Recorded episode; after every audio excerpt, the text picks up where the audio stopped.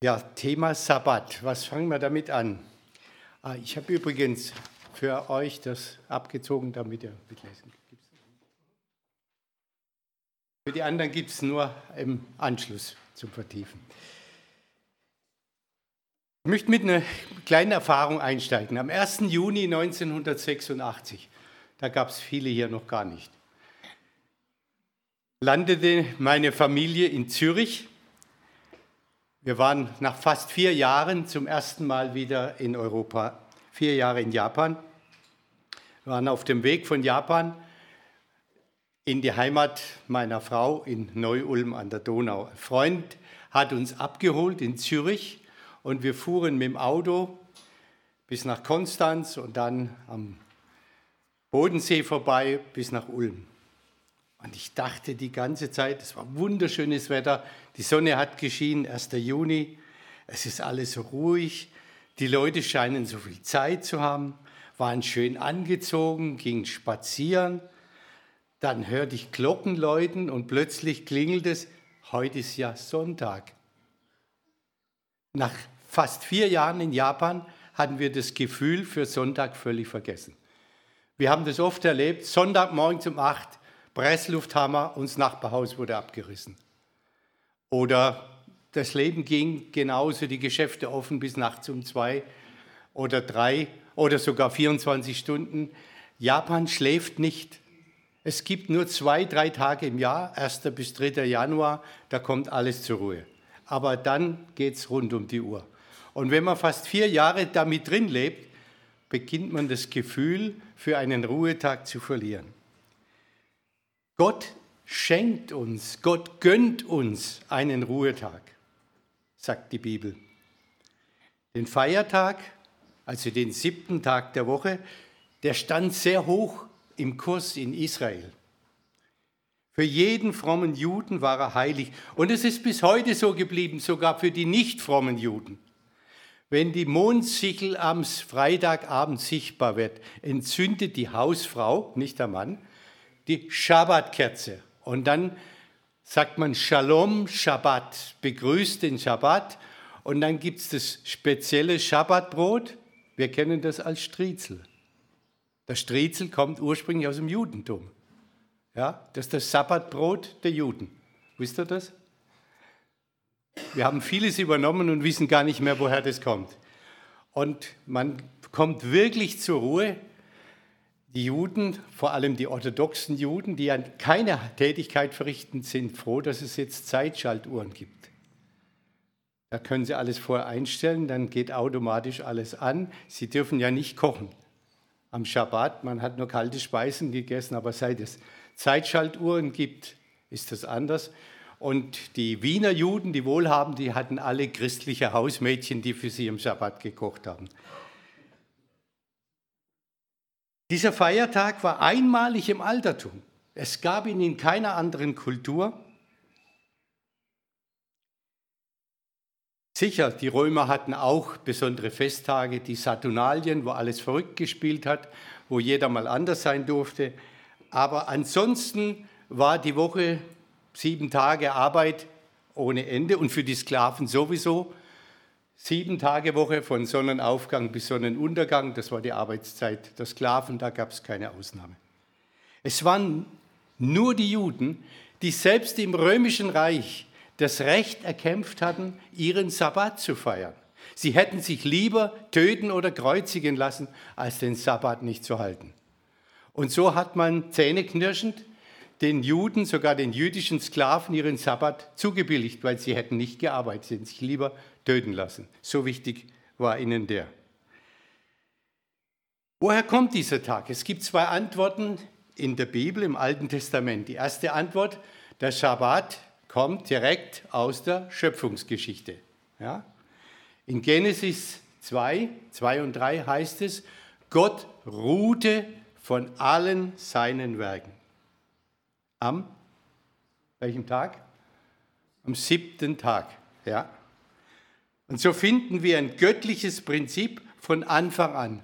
Sechs Tage Arbeit, Aktivität, Handeln, Wirken für den Lebensunterhalt, aber ein Tag schöpferische Pause.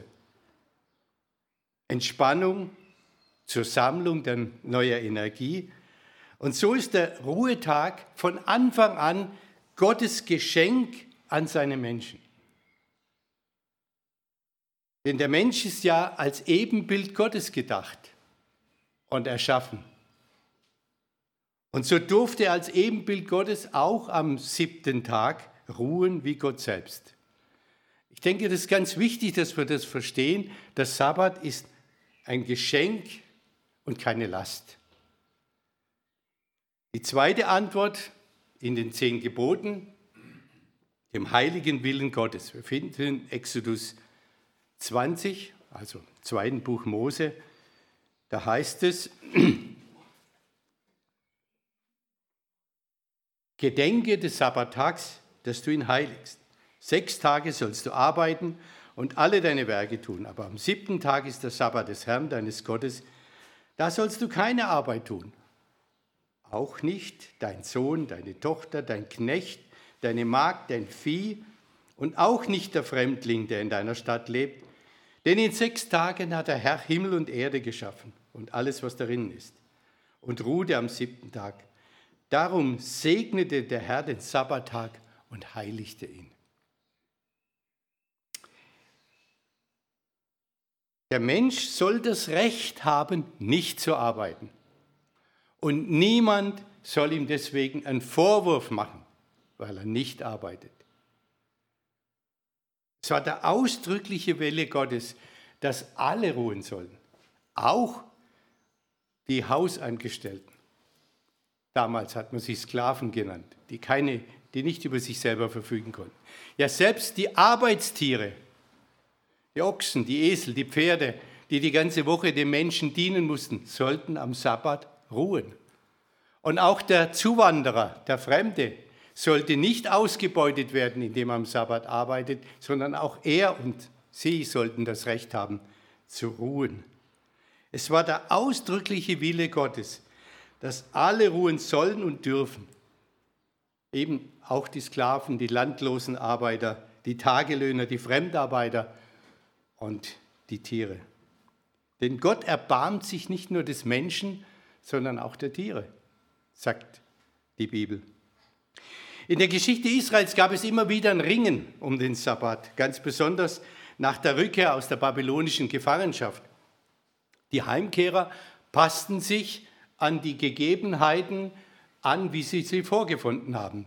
Israel war ja in der Zeit nicht unbewohnt, sondern andere Menschen, andere Völker, andere Volksgruppen, Stämme waren zugezogen, hatten das leere Land in Beschlag genommen, hatten Häuser gebaut und haben dort gelebt. Und jetzt kamen sie, die Juden aus Babylon, zurück in kleinen Gruppen und versuchten, eine Existenz aufzubauen. Zuerst haben sie äh, sich Häuser gebaut, dann haben sie den Tempel gebaut, später dann auch die Stadtmauer um Jerusalem. Äh, sie wollten natürlich keine Konflikte mit den Menschen, die da waren und ließen sich die Regeln für Handwerk und Handel vorgeben. Das heißt natürlich, am Sabbat wurde genauso gehandelt, gearbeitet, wurde Markt betrieben. Und dann hat Nehemia der im Auftrag des persischen Königs gekommen war und die Stadtmauer, die äußere Stadtmauer wieder aufbaute und die innere Identität seines Volkes wieder aufbaute. Er hat die Reißleine gezogen, hat gesagt, das kann nicht so weitergehen. Wir lassen uns von den anderen nicht mehr bestimmen. Und er hat die Stadttore geschlossen am Freitagabend und erst am nächsten Samstagabend wenn der Sabbat vorbei war, haben sie wieder aufgemacht. Die Händler, die haben draußen vor den Stadttoren dann geparkt, haben ihre Waren ausgebreitet, haben gehofft, dass die, äh, die Stadtbevölkerung rauskommt und einkauft. Und Nehemiah hat gesagt, also Freunde, da läuft nichts mehr. An diesem Tag, der gehört Gott, da wird nicht gearbeitet, da wird kein Handel betrieben. Und wenn ihr nicht freiwillig abzieht, dann werdet ihr die andere Hand von mir spüren. Und er hat eigentlich mit einer recht radikalen Methode sein Volk gezwungen, den Sabbat wieder zu halten. Zur Zeit Jesu war das Halten des Sabbats regelrecht zu einer Glaubensfrage geworden, zum Maßstab des richtigen Glaubens. Die heftigsten Auseinandersetzungen, die Jesus mit den Frommen seiner Zeit, meistens Pharisäer hatte, ging um welche Frage? Was darf man am Sabbat tun? Im babylonischen Talmud, zwölf Bände, ist mehr als ein ganzer Band nur der Frage gewidmet, was man am Sabbat alles tun oder nicht tun darf. Also man darf nichts mehr tragen als das Gewicht einer Feder. Also schon das Gewicht einer Feige ist zu viel. Man darf sich nicht mehr als tausend Schritte von dem Seinen entfernen. Es gab natürlich immer Leute, die das schön umgangen haben, haben am Tag vorher, wenn sie einen Besuch machen wollten, einen Diener losgeschickt und der hat Kleidungsstücke von dem seinem Besitzer alle tausend Meter verteilt und dann konnte der schön den Sabbatweg wandern. Er hat sich nie mehr als tausend Schritte von dem Seinen entfernt. Also je mehr Gesetze man hat, desto mehr, desto schlauer werden die Menschen, diese Gesetze zu umgehen. Hat sich das geändert bis heute? Okay. Jesus hat am Sabbat geheilt. Er hat Menschen gedient. Und man hat ihm vorgeworfen, heilen, ja, ist Arbeit. Du arbeitest am Sabbat, das ist doch verboten. Und da hat Jesus einen Satz aufgestellt, der wichtig ist, ganz wichtig ist. Und der nicht nur für den Sabbat gilt. Der Sabbat ist um des Menschen willen da, nicht der Mensch um des Sabbats willen. Das heißt, Gesetze und Gebote sind um der Menschen willen da, nicht der Mensch um der Gebote willen. Könnten wir zwischendurch mal unseren Regierenden auch mal wieder einflüstern. Auch in der europäischen Geschichte hat man immer wieder versucht, den Ruhetag abzuschaffen. Zum Beispiel in der russischen Revolution hat man ja den Sonntag abgeschafft und hat einen neuen Rhythmus eingeführt, zehn Tage Woche. Also zehn Tage Arbeit und neun Tage Arbeit, ein Tag frei. Man hat auch die Ehe abgeschafft, sagt, das ist überholt. Ähm, nach einigen, wenigen Jahren hat man gemerkt, die Leute kommen mit diesem neuen Rhythmus nicht zurecht. Und es gibt einen Haufen Kinder, wo niemand mehr dafür verantwortlich ist. Und so hat man stillschweigend die Sieben-Tage-Woche und die Ehe wieder eingeführt. Russische Revolution, noch nicht so lange her. Ne? Wann war das? 1917, genau. Ja, auch in, in Europa der früheren Zeit, Gegenden, wo wir leben, mussten die Menschen ja schwer arbeiten. Produkt, äh, das Leben war hart, Handwerk war hart und man hat gearbeitet, schwer gearbeitet, nur um zu überleben. Ich meine, ich war in Bangladesch vor vielen Jahren und das muss man mal gesehen haben, wie die Leute die Lastkähne, die Schiffe ausladen, auf dem Rücken die Reissäcke vom Schiff tragen, zwölf Stunden am Tag und am Ende vom Tag gerade so viel haben, dass sie leben können essen können für die Familie. Unvorstellbar in unseren Gegenden. Und natürlich war es für die Leute damals auch schwer zu sagen, ich kann doch keinen Tag frei machen. Was, wenn ich nichts verdiene, wie soll ich meine Familie durchbringen? Aber man hat auch gemerkt, man kann nicht unbegrenzt arbeiten. Dazu ist der Mensch nicht, nicht geboren. Er braucht Zeiten der Ruhe, und so hat man diesen Sonntag, den Feiertag eingeführt. Und es war einfach etwas ganz Besonderes. Man kommt zur Ruhe, man ging zur Kirche, man hat was Besonderes gegessen. Die einfachen Leute haben nur einmal in der Woche Fleisch gegessen. Wann? Am Sonntag, das Sonntagsbraten. Ging spazieren.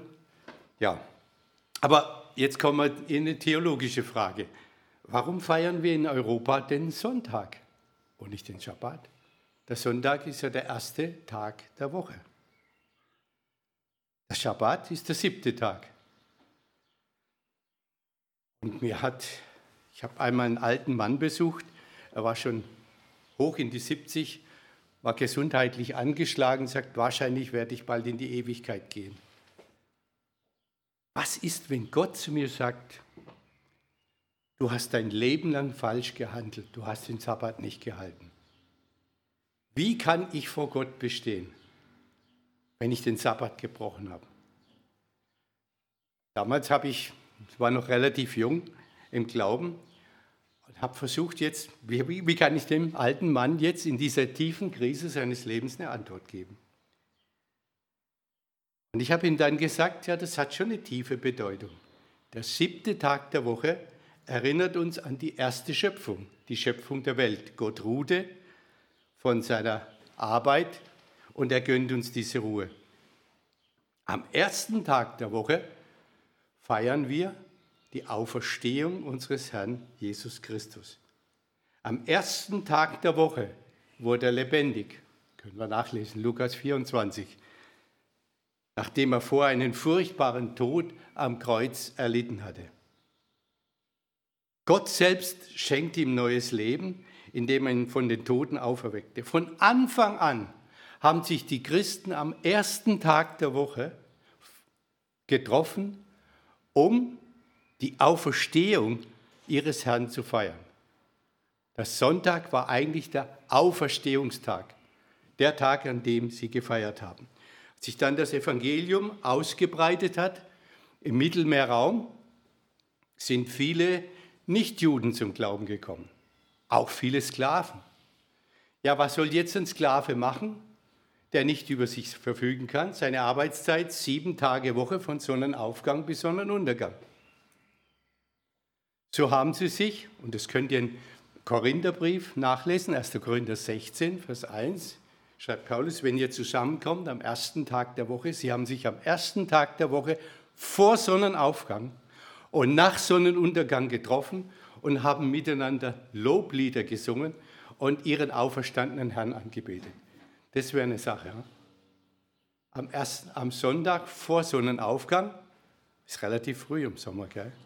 und nach Sonnenuntergang uns zu treffen. Ich weiß nicht, wie voll der Saal hier wäre, wenn man das einführen würde.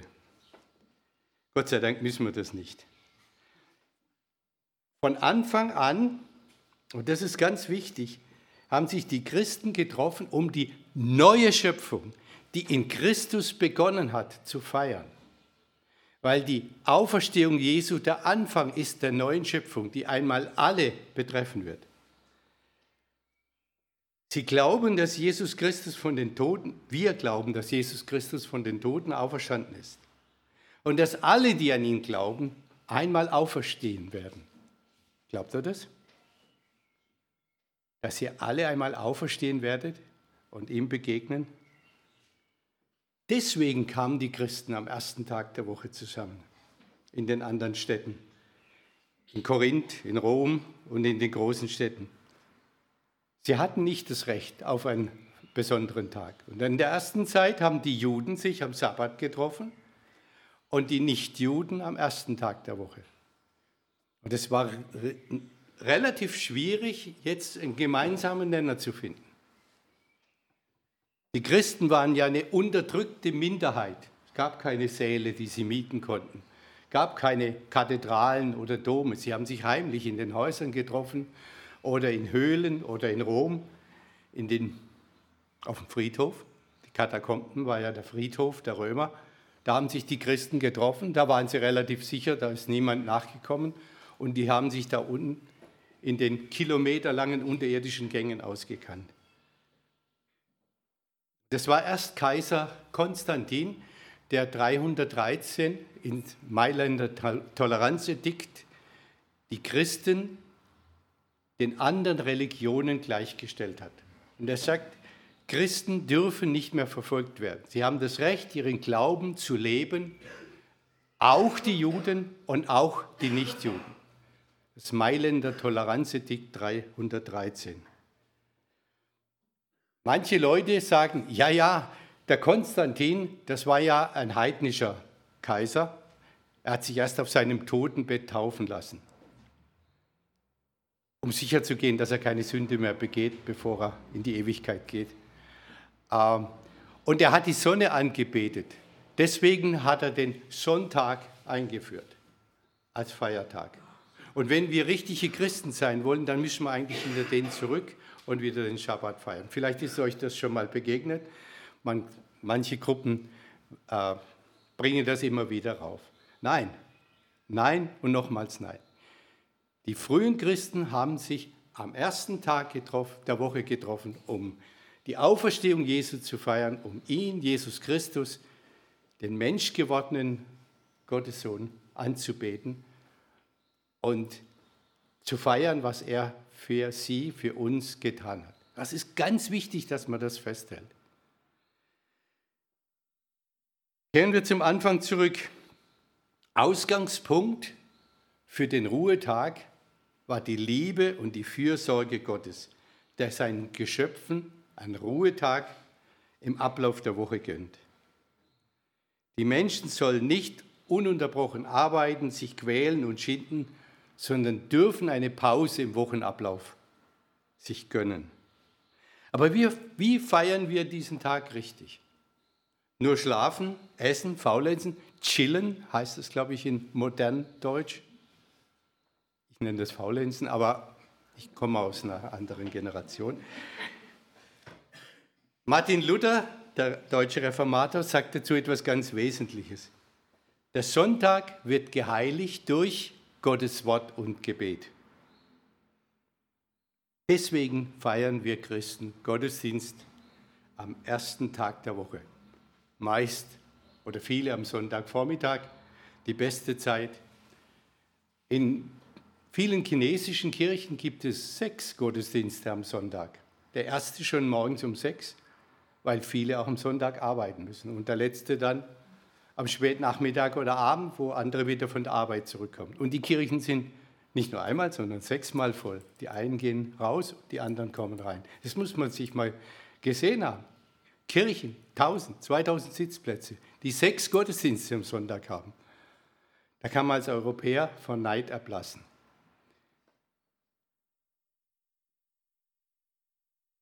Ja, warum Gottesdienst? Wir erleben in der Woche ja nicht nur Positives. Manchmal gibt es Stress in der Familie, man wird schuldig in Gedanken, Worten und Taten oder im Unterlassen des Guten. Man hat Konflikte am Arbeitsplatz. Die Woche ist ja nicht immer nur, läuft ja nicht immer nur glänzend. Und so dient diese Zeit am ersten Tag der Woche dazu, dass wir unsere Gedanken ganz neu ausrichten auf Gott. Frühere Generationen sprachen vom Einkehrhalten. So ein altes Wort, das man heute nicht mehr gebraucht. Was hat man damit gemeint? Einkehren, Rückschau halten, zur Ruhe kommen, bei Gott zu Gast sein. Viele haben ein, ein falsches Verständnis. Ich muss zum Gottesdienst. Ich diene Gott, indem ich dorthin gehe und meine Pflicht erfülle. Aber das ist ein völlig falsches Konzept. Gottesdienst heißt, ich darf in die Gegenwart Gottes kommen und er dient mir. Er rüstet mich durch sein Wort aus mit Kraft, damit ich fähig bin, ihm im Alltag von Montag bis Samstag zu dienen. Das ist ein völlig anderes Konzept. Gottesdienst ist nicht eine Pflichterfüllung, sondern ein Geschenk. Gott will mir dienen, um mich zu befähigen, Menschen in dieser Welt zu dienen. Er möchte uns begegnen und uns befähigen, in seiner Kraft in dieser Welt tätig zu sein. Und nicht, uns, nicht unwesentlich ist, dass das in der Gemeinschaft geschieht. Gottesdienst feiern wir ja nicht nur allein, sondern wir feiern ihn in der Gemeinde, in der Gemeinschaft der Glaubenden. Wir treffen einander, wir hören voneinander, wir ermutigen einander. Ja, es gibt immer wieder Situationen, wo wir auch einander trösten dürfen. Der Gottesdienst am Sonntag ist ein großes Geschenk. Wir hören Gottes Wort zugesprochen durch eine Person oder durch andere. Das ist wichtig, dass mir das Wort zugesprochen wird und so seine Wirkung in meinem Leben entfaltet. Manchmal bin ich gar nicht mehr fähig, durch meinen Alltagsstress oder Alltagstrott oder Druck, den ich in meinem Leben, in der Familie, im Alltag habe, zu hören. Selbst aus dem Wort für mich zu lernen. Und da ist es gut, dass mir das Wort zugesagt wird. Ich habe das oft in meinem Leben erlebt, wie, dass ich dankbar sein konnte, dass mir jemand etwas zusagt. Wir hatten in Japan im Sommer immer eine Konferenz, wo die Missionare, die in Japan gearbeitet haben, zusammenkamen und meistens ein Redner aus den USA da war, der Gottes Wort einfach ausgelegt hat. Aber so, dass wir wieder ermutigt wurden. Und das Schönste war immer, muss, denke ich bis heute noch daran, ah, du großer Gott, wenn ich die Welt betrachte, dass wir miteinander gesungen haben und jeder in seiner Sprache. Da waren Finnen, da waren Schweden, da waren Brasilianer, da waren Deutsche, Schweizer, natürlich Amerikaner, Kanadier. Das hat geklungen und ich dachte, wahrscheinlich wird es im Himmel auch so sein. Dass wir ein Lied singen, jeder weiß, um was es geht und es wird unwahrscheinlich toll klingen. Das war Ermutigung, die wir gebraucht haben. Aber die ist nur in der Gemeinschaft möglich. Ich treffe immer mehr Christen, die sagen, was soll ich mir das nur antun? Ich kann ja ins Internet gehen am Sonntag und mir eine Predigt reinziehen, glaube ich, heißt das in modern Deutsch. Oder runterladen. Ich kann das ja für mich tun. Natürlich kann ich das für mich tun. Ich kann auch für mich daheim beten. Ich brauche das nicht mich auseinanderzusetzen mit dem, mit seinen Problemen und mit der, mit ihrem Geschwafel. Ja, es ist viel einfacher, bloß für sich zu sein. Aber so hat es Gott nicht gedacht. Wir sind Gemeinschaftswesen. Wir sind als Menschen auf Gemeinschaft angewiesen. Und deswegen feiern wir Gottesdienst in der Gemeinschaft. Lernen voneinander, ermutigen einander. Ja, nicht zuletzt feiern wir Abendmahl in der Gemeinschaft. Und erinnere uns daran, was Jesus Christus für uns getan hat. Im Gottesdienst am Sonntag erleben wir das, was für die ersten Christen normal war, fast Alltag war. Könnt ihr nachlesen, Apostelgeschichte 2,42. Da heißt es, sie sind zusammengekommen und jeden Tag haben miteinander gegessen und haben, ja, sie blieben beständig, zusammengefasst in der Lehre der Apostel Sie haben das Wort Gottes betrachtet, die Bibel, der Apostel war das Alte Testament. Und sie haben das Alte Testament ausgelegt auf Christus hin und von Christus her gedeutet. Die Lehre der Apostel, Gemeinschaft, Brotbrechen, Abendmahl und Gebet. Das hat die ersten Christen, das war ihr Gottesdienst. Und so haben sie das, so hat sich das ausgebreitet. Im ganzen Mittelmeerraum, ja, und dann bis in die hinein, ja, die ganze Welt. Das ist das Entscheidende im Sonntag. Wer das versäumt, wird mit der Zeit spüren, dass ihm etwas fehlt.